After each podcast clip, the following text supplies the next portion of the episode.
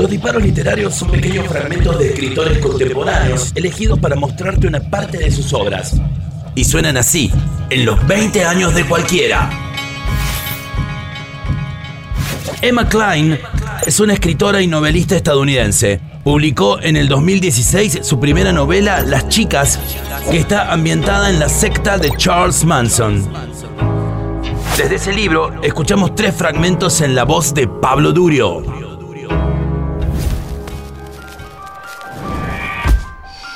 El autobús estaba aparcado en una calle lateral, justo al lado de las puertas de la escuela. Vi el trajín de las figuras dentro, Russell y quien quiera que siguiese por allí. Di por hecho que todo el mundo. Habían pintado el capó, pero el resto seguía igual. El autobús, bestial e indestructible. Mi súbita certeza. Me rodearían. Me acorralarían en una esquina. Si alguien nos hubiese visto allí en la cuesta, le habríamos parecido amigas. Charlando con aire sabatino, yo con las manos en los bolsillos, Susan tapándose los ojos del sol con una mano. Nos vamos un tiempo al desierto, anunció, observando el nerviosismo que debió de hacerse visible en mi cara. Palpé los bordes exiguos de mi propia vida. Una reunión del club francés esa noche. Madame Gebel había prometido llevar tarteletas de mantequilla. La hierba rancia que suele fumar Jasmine después del toque de queda. Aún sabiendo lo que sabía, ¿quería irse una parte de mí? El aliento empañado de Susan y sus manos frías, dormir en el suelo y masticar hojas de ortiga para humedecer la garganta. No está enfadado contigo, me dijo, mirándome los ojos con una intensidad constante. Sabe que tú no dirás nada. Y era verdad, no había dicho nada. El silencio me mantenía en el reino de lo invisible. Me había asustado, claro.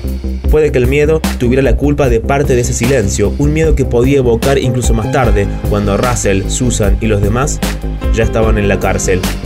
Pero también había algo más. La veces que pensaba en Susan sin poder evitarlo. Susan, que algún que otro día se pintaba los pezones con carmín barato. Susan, que iba por ahí como una salvaje, como si supiera que quería arrebatarle algo a alguien.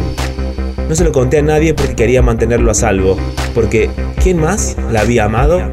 ¿Quién la había abrazado alguna vez y le había dicho que el corazón que latía en su pecho estaba allí por algo? Me sudaban las manos, pero no me las podía secar en los vaqueros. Intenté encontrarle un sentido a ese momento, conservar una imagen de Susan en mi mente. Susan Parker. Los átomos reorganizándose la primera vez que la vi en el parque. Como había sonreído su boca en la mía. Antes de Susan, nunca nadie me había mirado. No de verdad. Así que ella se había convertido en mi definición. Su mirada me derretía con tanta facilidad que hasta las fotografías en las que salía parecía dirigidas a mí, ardían con un significado privado. La forma en que ella me miraba era distinta de la de Russell, porque lo contenía también a él. Lo hacía empequeñecer, a él y a todos los demás. Habíamos estado con hombres, les habíamos dejado hacer lo que querían, pero no conocerían jamás las partes de nosotras que les ocultábamos. Nunca percibirían esa carencia ni sabrían siquiera que había algo más que deberían estar buscando. Susan no era buena persona, lo entendía, pero mantenía esa información alejada de mí. Lo que había dicho el forense, que los dedos anular y meñique de la mano izquierda de Linda estaban seccionados porque había intentado protegerse la cara. Susan me miraba como si pudiera haber algún modo de explicarlo. Pero entonces, un leve temblor tras el parabrisas cubierto del autobús atrajo su atención.